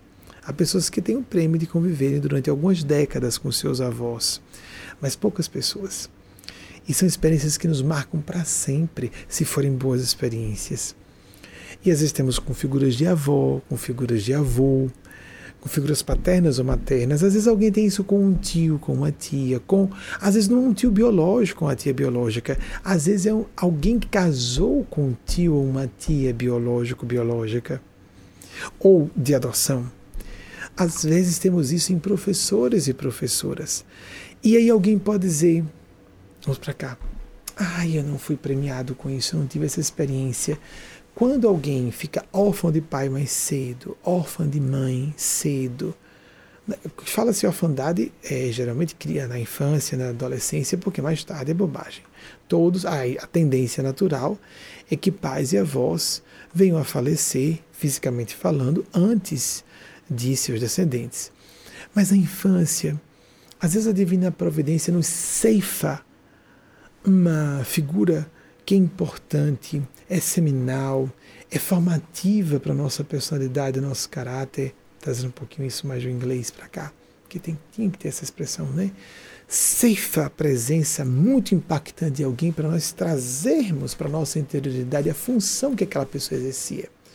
E aí nós vemos às vezes rapazes que ficaram, ou garotos, que ficaram órfãos de pai desde cedo e ficarem mais amadurecidos precoce, prematuramente, não prematura, precocemente amadurecidos, o mesmo com moças ou meninas que sofreram a orfandade feminina, a orfandade materna e desenvolveram uma mulher interior muito mais. Só para simplificar, fazendo gêneros idênticos. Isso pode ser entrelaçado. Mais que isso, existe uma orfandade com a presença do pai ou da mãe. E nós temos que perceber quando um pai não agiu como um pai, suas, por causa de suas limitações humanas. Por isso distinguir pai biológico de pai espiritual, mãe biológica de mãe espiritual. Embora o nosso Senhor Jesus, que tenha sido extremamente duro na questão da, de não nos deixarmos levar pelos apegos excessivos à matéria, nem a posses materiais, nem a laços biológicos, os laços consanguíneos, mas ele não estava contra a família. Eugênia Spazia, recentemente, que nosso guia espiritual falava sobre isso. Nosso Senhor Jesus começou o seu messianato convidando os seus quatro primeiros apóstolos na condição de duas duplas de irmãos. E um desses irmãos, João Evangelista, seria aquele que representaria todas e todos nós, e do alto da cruz, ele lega a humanidade inteira representada em João Evangelista à figura de sua mãe biológica. Maria Cristo, que vemos como a alma crística, aí ele diz, lembram daquela frase famosa? Mãe, eis aí teu filho, filho, eis aí tua mãe. E ali, dali em diante, ele levou a mãe de Jesus para casa, a mãe de todas e todos nós. Encerrando por aqui, desejando uma excelente semana para todas e todos, invocando as bênçãos de Nossa Senhora, Nosso Senhor Jesus e das forças do bem, anjos, Espírito Santo de Deus, o próprio Espírito Santo de Deus, como você queira denominar, a nomenclatura é sua, do seu gosto. Mas cuidado, que não seja gosto de isso me incomoda, fere minha consciência. E a pessoa diz que a consciência não é porque eu não concordo. Eu não concordo, não me é agradável. Precisamos ser mais disciplinados, disciplinadas e honestos, honestas com nós mesmos, nós próprias. Eu sinto que é o correto, mesmo que me desagrade. Nós sabemos o que é devido a nós e o que não é devido a nós. O que nos pertence como função, incumbência, desígnio divino, o que não é nosso. Tenhamos mais vida interior, tenhamos mais experiência meditativa oracional e tenhamos uma prática como essa, nem que seja uma vez na semana. Se você não tem nessa época de pandemia no Brasil, então não deve haver encontro, agrupamentos de pessoas. Nós estamos exercitando isso, como Jesus disse.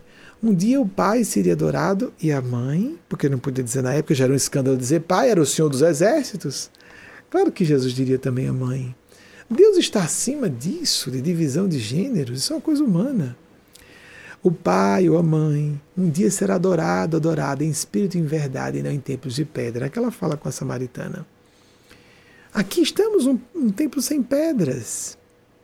Você com seu dispositivo em casa, talvez com a família, espelhando na tela de um televisor. Não importa com seus fones de ouvido, sem ninguém saber que você está ouvindo, mas experimente fazer isso em tempo real. Existe uma experiência, nós vivemos a era da indústria da atenção a gente vê canais colossais na hora da transmissão ao vivo, bem menos, não é? Aí quando vê uma coisa muito popular, tem um monte de porcaria no meio. Selecione. Não seja tragado. Não deixe que escolham você pela indústria da atenção. A maior parte das pessoas que nos assistem assistem em horários mais convenientes para sua comodidade pessoal. Mas existe a experiência mística, todas as tradições espirituais falam sobre isso. Se você está levando mais a sério isso, primeiro você tem que ter sua prática individual. Todos os dias, preferencialmente no mesmo horário, no mínimo 15 minutos. Espalhe durante o dia essa invocação da assistência, da enxertia, da supraordenação da consciência. Porque às vezes vivemos apenas para agir no que é nosso dever, reagir a problemas, esquecemos de ser proativos e não só ser ativos e reativos, mas proativos antecipar problemas. Mas o que Eugênio Spazia pede para falar desde os anos 90, sermos criativos, saímos daquele contexto onde estão os nossos problemas para encontrar soluções ali e lançarmos criando um novo cenário. E aí então nós podemos gerenciar, podemos ser autores, autoras de nossas próprias vidas. Isso lembra um pouco uma fala de Albert Einstein, que já citei aqui algumas vezes, é bem bastante conhecida, que um problema nunca é solucionado no nível em que ele surgiu. Nós temos que partir para um campo de complexidade maior para encontrarmos uma solução. Isso é facilmente compreensível quando visualizamos um labirinto. Quando a pessoa toma uma perspectiva mais alta, mais elevada, ela enxerga melhor o labirinto. Mas mais do que ser proativos e criativos, sermos transformativos ou transformadores, transformadoras com nós mesmos, nós próprios, estando abertos, receptivas a essas enxertias sagradas do céu, que existem, esses seres existem.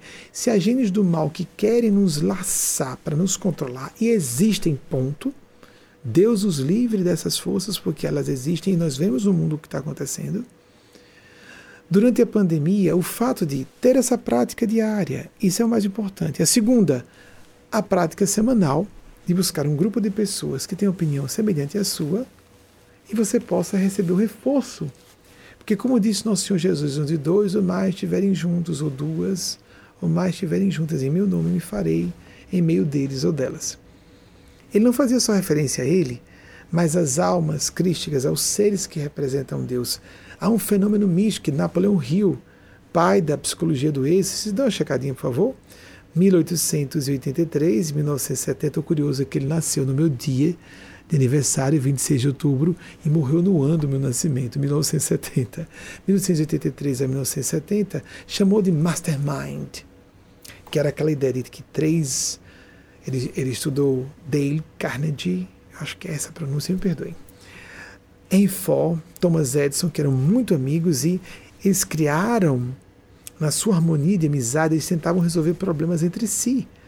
Eram gênios o do, da indústria do aço, o gênio da, das invenções eletromecânicas e o gênio da indústria, da indústria em linha de montagem, que criou o modelo T, aquela coisa toda em Enfor. E que a harmonia profunda entre um grupo de mentes cria uma mente superior que é utilizada pelos três e que é, é mais complexa, mais completa, é que tem mais recursos que a soma das três partes. Isso hoje é chamado de sinergia nos meios de estudo de psicologia de êxito. Nós precisamos viver essas sinergias sagradas, Ore em família. Nossa organização Movimento propõe que você faça a prática do Evangelho diariamente. O meio kardecista, muito corretamente, propõe que as pessoas façam culto do Evangelho lar, pelo menos uma vez na semana. Nós propomos que você faça, ainda que individualmente, se não conseguir colocar alguém mais, porque é difícil, nós fazemos um emparelhamento de horários, etc ainda que sozinho, sozinho, todos os dias, vá no nosso site, você vai encontrar a orientação fácil para isso. Como fazer sua prática do Evangelho? Alguns textos antigos têm culto do Evangelho porque nós estávamos no movimento espírita, com todo respeito ao movimento espírita. Apenas somos diferentes, só isso. Precisamos de muitas doutrinas cristãs ou abordagens diferentes porque estamos com uma carência grande. Não é dizer que isso está errado, tem que ser católico, tem que ser evangélico, tem que ser kardecista. Quando é que a gente vai parar com essa demência moral e espiritual? Isso é anti-espiritual e antidivino. Nós estamos vendo o perigo do o clash, né? o, o, o, confronto de civilizações, como chegou a se propor, do Islã contra a comunidade cristã. Nós temos que acabar com essas loucuras perigosas, apocalípticas. Será na harmonia e na busca da unidade em meio à diversidade de opiniões, a pluralidade ser o princípio da democracia, das sociedades desenvolvidas, das culturas realmente refinadas e que estão preparadas para nos ajudar a dar o salto de sobrevivência. Nós vamos ter que dar um salto de desenvolvimento, sim, uma nova civilização, mas um salto de sobrevivência. Estamos como a lagarta se, se metamorfoseando na crisálida. Que horror, não é? Ela estava se arrastando como no chão e depois ela, oh Deus me ajude, oh Deus me ajude. É, e essa foi uma das falas mais interessantes que eu vi dos Espíritos. Oh, Senhor, me ajude. Quando a Eugênia Spazia começou a falar sobre isso há alguns anos, eu quero ver qual vai ser, como é que ela vai trazer ainda mais alguma alegoria. E essa, essa matriz conceitual da lagarta que vai para o casulo e se converte em borboleta não se exauriu, não. Ela disse. A lagarta fazendo preces, ó oh, Senhor, ó oh, Senhor, me melhore. Eu vivo aqui me arrastando no chão com esse corpo viscoso, asqueroso, blá blá blá blá blá blá. Aí, em resposta às preces dela, ela, se, ela é trancafiada numa crisálida e começa a sofrer dores horrendas, porque ela se, começa a se arrebentar, se desmantelar, se desestruturar em sua organização, seu sistema, seu padrão de organização. Organismo de lagarta para se converter numa multicolor, livre, alada borboleta. Nós estamos nessa época Ainda somos aquele ser devorador como a lagarta rastejante? Em muitos aspectos, nossa civilização funciona assim. Já estamos nas dores da metamorfose da lagarta dentro do casulo para se converter na borboleta? Em muitos sentidos, sim. Que Deus nos ajude, que sobrevivamos a o que nos falta em termos de tempo e etapas de desenvolvimento para chegarmos à condição de borboletas. A ideia do alado, mitologicamente, lembra a transcendência, a busca da superação de dificuldades. Isso não é poesia. Estamos à beira do Armagedon. Há autores sérios que dizem que não há mais volta, que a questão ambiental é séria demais. Mas a questão ambiental não se resolve porque a nossa organização socioeconômico-política não quer resolver. Porque tem um monte de gente que está mandando uma banana, desculpem a palavra, expressão, uma banana para as próximas gerações, já que o ateísmo venceu, não é? Banana para as próximas gerações. Eu quero mais saber dos meus bilhões da minha conta bancária. Banana para o ambientalismo, porque se houver. só falta vontade política, nós temos todos os recursos para resolver. A comunidade científica tem todas as vários caminhos para resolver o nosso problema ambiental, ecológico. Não se resolve porque não há vontade política, e não há vontade política porque as pessoas não são conscientes, não são espirituais. E não são lúcidas o bastante para perceber que o, a tragédia pode estar a 20 anos de distância, essas próprias pessoas podem participar da tragédia. De, por exemplo, desastres ecológicos ou mesológicos, etc., acontecerem, como já estão acontecendo, mais terremotos, mais inundações, aquecimento global, blá blá blá blá blá. E aí esses vírus. E então, como a gente não aprende embaixo do látego do SARS-CoV-2, ele começa a aparecer com mais variantes e a última, a do Amazonas, corpos de adultos estão com 10 vezes mais quantidade de vírus do que a cepa original. Ou seja, enquanto a gente não aprende, a chibatada evolutiva vem mais forte, porque o objetivo é uma finalidade educativa e nós somos teimosos e teimosos, nós queremos. Não, não concordo, não concordo. Esperneando como uma criança no supermercado. Não adianta espernear. Não adianta, como uma criancinha no pensamento pré-mágico, que é um nível de desenvolvimento cognitivo humano, fechar os olhinhos e dizer: o carro não está vindo na minha direção, por isso não vou ser atropelado, não estou vendo mais o carro. Há pessoas que querem fechar os olhos. Eu não concordo. Vou para um bolho da internet, só falo com pessoas que concordam comigo. Eu não quero saber de que contraria minhas opiniões. Não dá para a gente viver nesse nível simplista, primário, inconsciente, irresponsável, desumano, anti-espiritual e antidivino. São crimes de lesa divindade que religiosos e religiosas estão perpetrando, cientistas, políticos, políticas, etc, etc.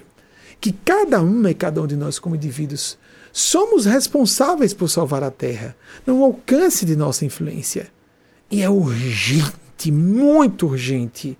Há muitos autores pessimistas, eles não estão faltos de razão, a boa dose de lastro nos seus argumentos de que estamos provavelmente já fora do tempo de resolver não acredito realmente, a espiritualidade que eu recebo fala claramente que estamos apenas sofrendo aguilhões evolutivos bem mais intensos e que vão ficar tão mais intensos, variados e numerosos, variados, intensos, frequentes, não só numerosos os tipos de aguilhões, intensas as aguilhadas e frequentes, quanto mais teimosos e teimosas formos, porque estamos supervisionados há civilizações, seres superiores que nos observam, quer as pessoas acreditem nisso ou não. E eles estão agindo. Aí então aparece uma nave mãe em cima de New York City, em cima da ONU. Não! Aparecem novas cepas do coronavírus. Eles não querem fazer show, tem gente esperando espetáculo. Eles não vão seguir a agenda dos nossos caprichos. Ah, vai aparecer a nave. Ok, pode, pode até acontecer. Pouco provável, gente. São civilizações superiores. Não querem fazer show. Respeitam o nosso livre-arbítrio. Um fenômeno como esse faria as pessoas se submeterem. Eles não querem nos submeter. As forças de Deus não querem nos obrigar, não querem nos oprimir, não querem nos constranger. Mas então, não deu jeito, não é? Outra cepa, outra cepa. E aí algumas vacinas não funcionam mais. E o Brasil está desse jeito como está. Vários estados entrando em colapso do sistema de saúde, o sistema hospitalar. Meu Deus do céu, o que falta mais acontecer para as pessoas despertarem, para alimentar? É nesse momento em que ateus e ateias conscientes, humanistas, responsáveis socialmente, culturalmente, politicamente, têm opiniões bem parecidas conosco. Porque na verdade é isso. Ser consciente, ser humanista, ter respeito pelo outro, é uma visão lúcida da realidade, estar realmente informado ou informada.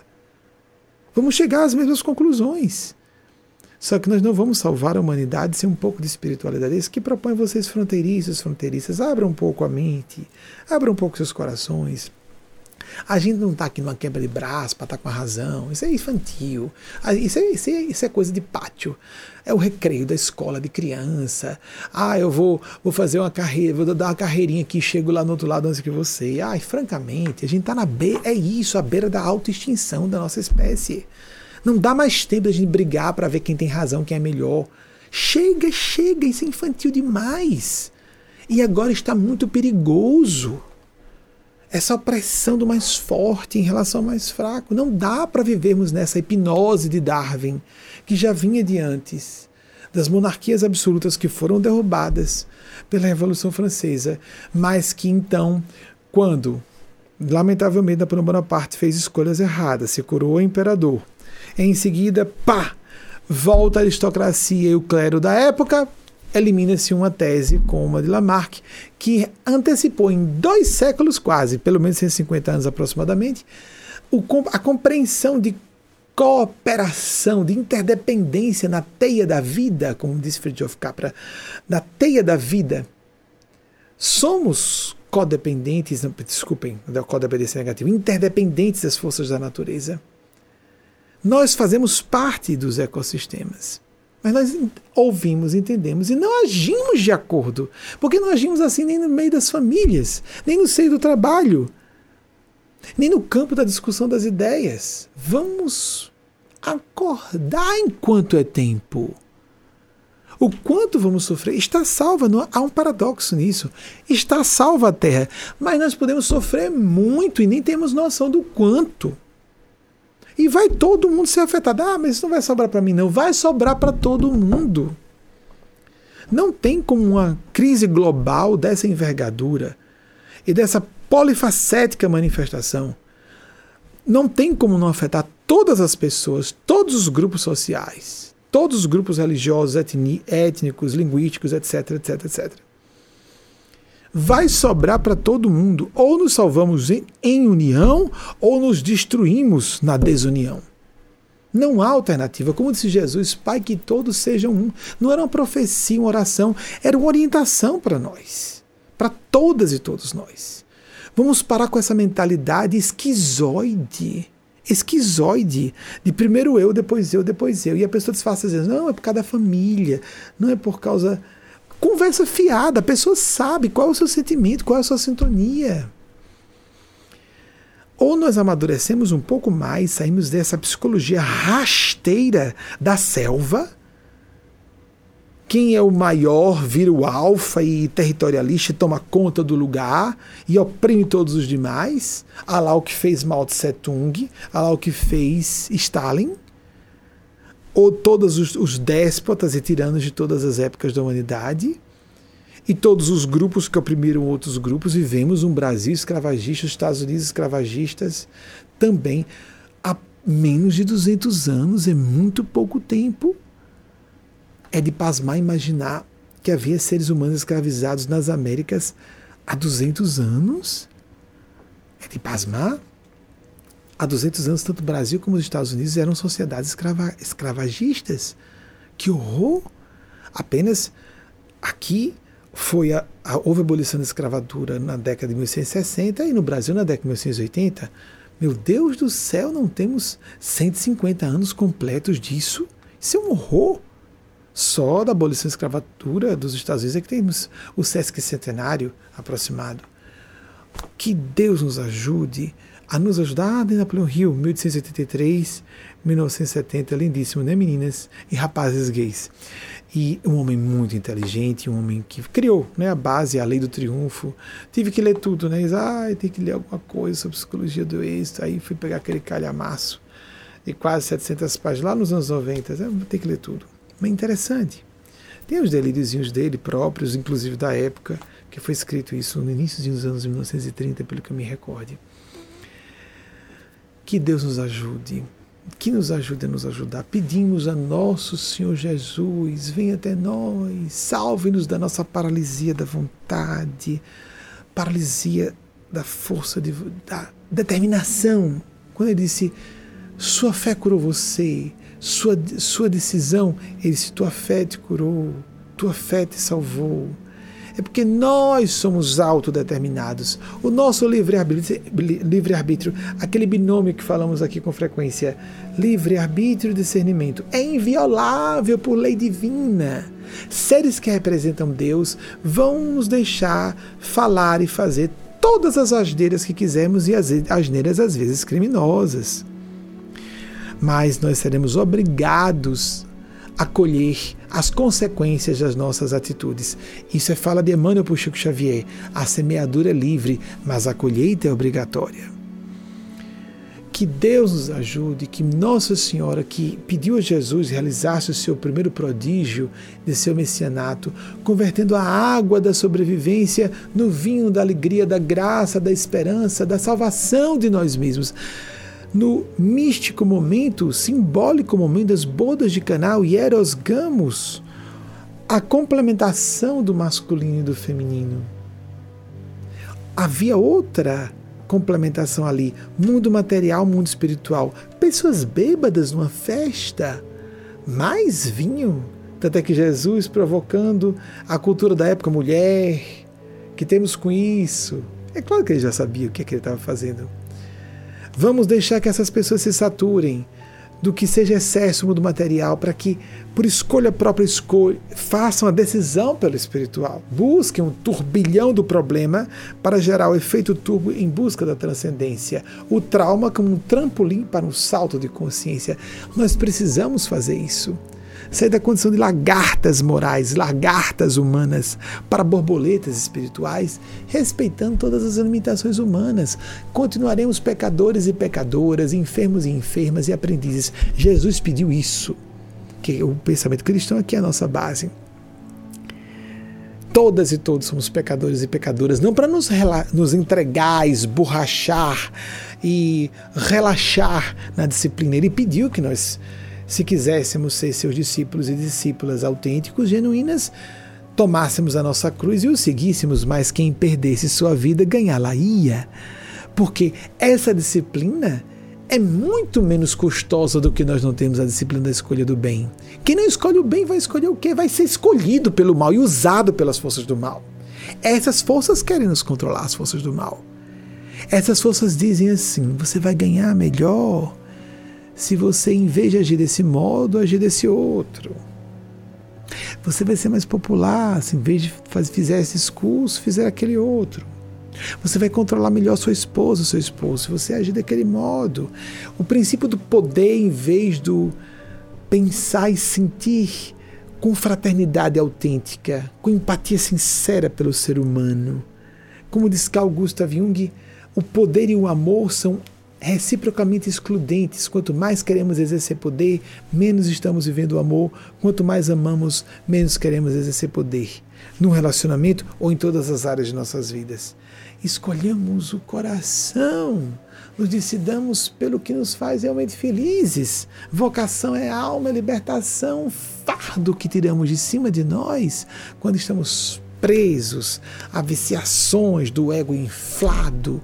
Temos que ter um, ter um ego forte, despreocupado se estão nos vendo arrogantes ou não, convencionais, arrumadinhos, bons moços ou boas moças ou não, despreocupado se alguém vai ser ofendido ou não com o que estamos dizendo, mas não fazendo de propósito para ofender, que é outra coisa, para contrariar, que é outra coisa.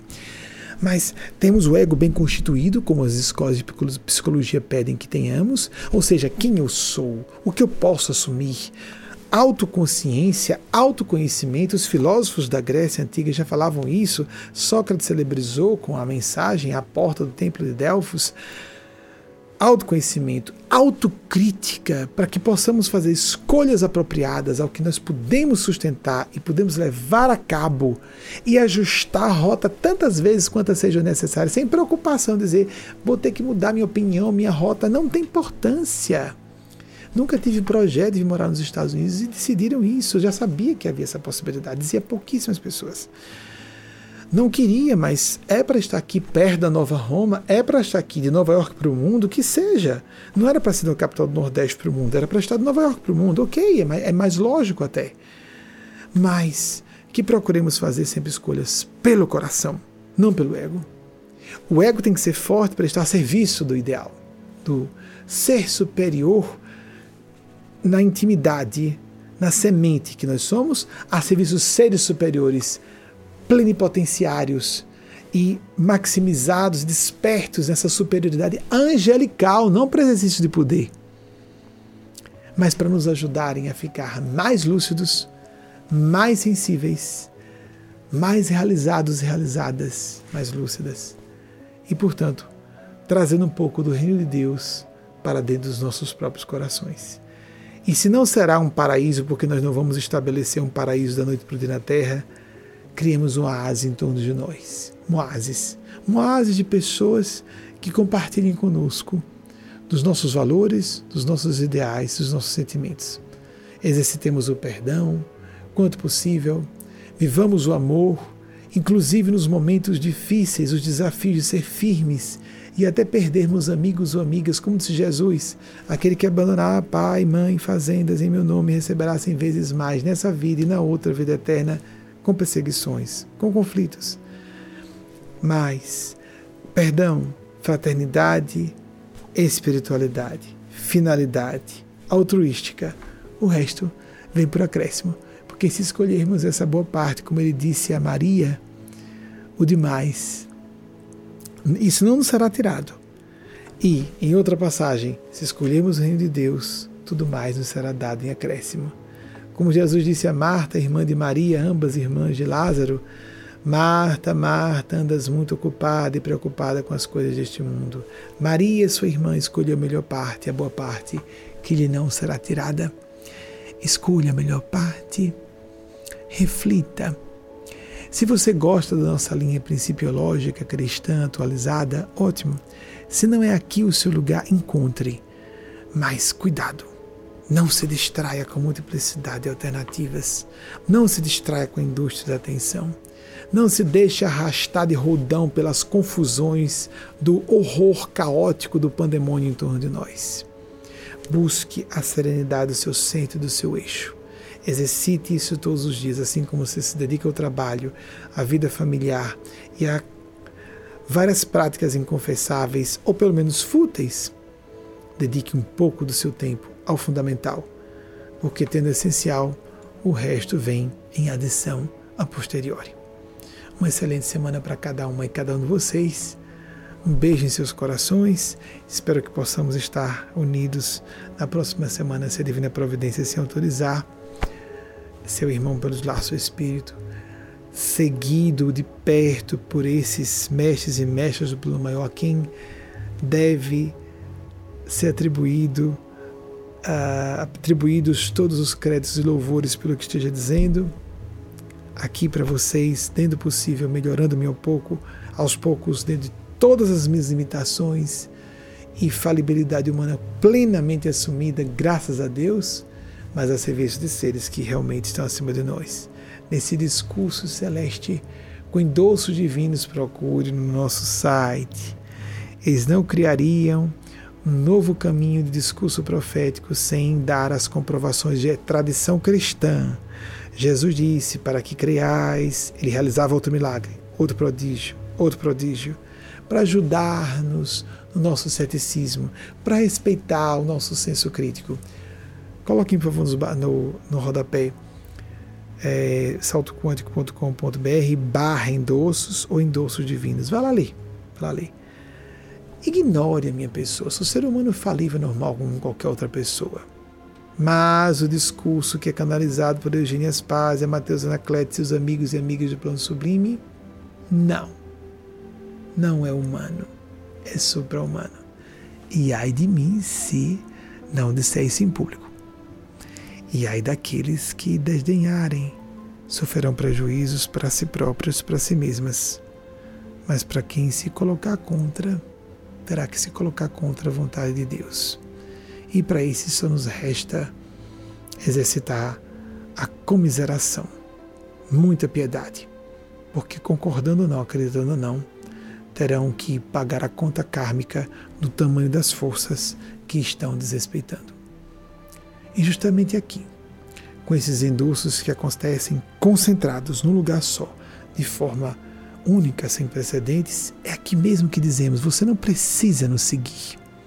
Você não precisa ser adepto, adepta, seguidor, seguidora da nossa corrente de pensamento espiritual cristão. Você precisa seguir a sua consciência. Mas o que é sua consciência realmente? Não capricho o gosto pessoal. Siga a voz do sabiá, símbolo universal na mitologia da transcendência, os pássaros como disse Eugênia Spaz e Mateus Nacleto nessa semana, em vez de cabear a nau de sua vida com a âncora do comodismo e da covardia, ou viver o caviar do apego ao gosto pessoal ou de grupo.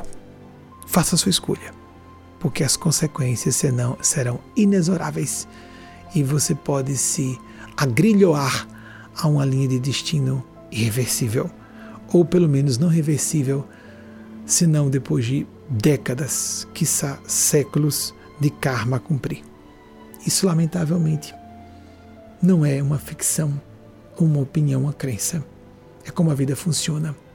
Deus não é bonzinho, Deus é o amor. E o amor é justo. E o amor é inicial maiúscula, não é amor humano, caprichoso, dengoso, mimoso, disfarçando tirania e apegos e genéticos, biológicos ou sexuais. Não. É o amor divino que faz, autoriza, faz a autorização da existência de infernos, desastres naturais, morte de filhos e filhas, e a transcendência dos santos e das santas, e a sublimação, e as oportunidades infinitas não queiramos ser simplistas, não queiramos ser medíocres na leitura do ser absoluto que Deus é. Ou nos aliamos com Deus, ou estaremos contra a força fundamental do universo. Como disse Paulo de Tarso, na sua carta aos Romanos, capítulo 8, versículo 31, nós podemos dizer que estamos com Deus com esses endossos. Quer estar também? Siga a sua consciência e talvez você esteja nos ouvindo, também você sente que aqui é a sua casa. Estou oferecendo a vocês aquilo que eu gostaria de ouvir. E os endossos sagrados do céu estão fazendo uma assinatura divina como a galáxia quadrada extraordinariamente nos assustou quando soubemos. São duas pirâmides antepostas pelo vértice, exatamente. Aqui, da perspectiva da Terra, surpreendeu astrônomos e astrônomas, é exatamente o símbolo da nossa organização movimento literalmente uma assinatura divina nas estrelas. Como disse Paulo de Tarso, se Deus é por nós, quem ousará, quem poderá estar contra nós? Na dúvida, respeite. Se não gosta, se afaste. Se não quer, saia. Mas cuidado, Deus não é bonzinho, segundo a visão humana. Deus é Deus. Um beijo no coração de todas e todos. Até o próximo domingo, se assim nos for autorizado. Assim seja.